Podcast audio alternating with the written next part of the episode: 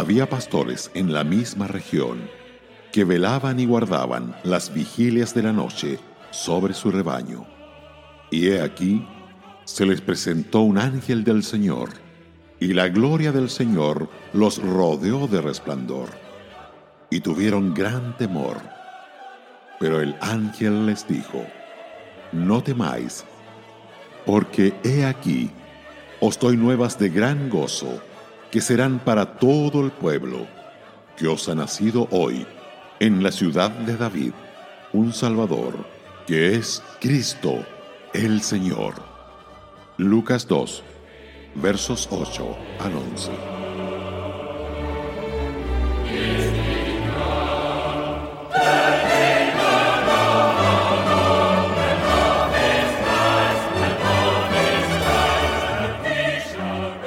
Señalemos el lenguaje utilizado por el ángel al anunciar el nacimiento de Cristo a los pastores. Les dijo, os doy nuevas de gran gozo que será para todo el pueblo. No debemos sorprendernos de estas palabras. Las tinieblas espirituales que habían cubierto la tierra durante miles de años iban a desaparecer. El camino al perdón y a la paz con Dios iba a ser abierto a todo el género humano. La cabeza de Satanás iba a ser aplastada. Se iba a proclamar libertad a los cautivos y recuperación de la vista a los ciegos. Se iba a proclamar la poderosa verdad de que Dios podía ser justo y sin embargo por amor a Cristo justificaría al impío. Ya no había que ver la salvación a través de tipos y figuras sino abiertamente y cara a cara.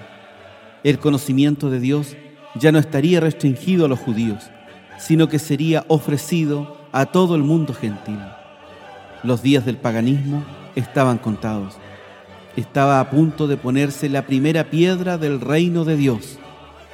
Si esto no eran buenas noticias, no ha habido nunca noticias que merezcan ese nombre.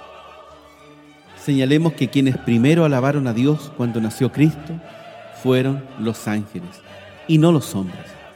Ángeles que nunca habían pecado y no necesitaban un Salvador. Ángeles que no habían caído y no requerían de un redentor ni de sangre expiatoria. El primer himno, en honor de Dios manifestado en carne, fue entonado por una multitud de las huestes celestiales. Fijémonos en este hecho. Está lleno de profundas lecciones espirituales. Nos muestra qué buenos siervos son los ángeles. Todo lo que hace su Maestro Celestial les agrada y les interesa.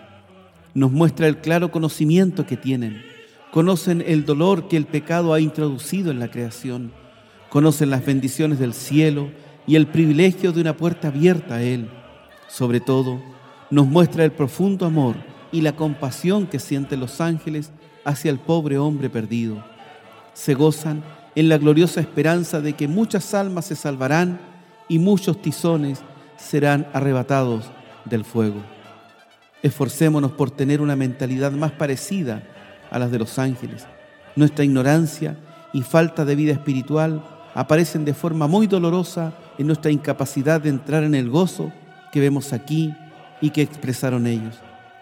Sin duda, si esperamos morar con ellos eternamente en el cielo, debemos compartir algo de sus sentimientos mientras estamos aquí en la tierra. Busquemos un sentimiento más profundo de la pecaminosidad y de la tristeza que produce el pecado, y después tendremos un sentimiento más profundo de gratitud por la redención.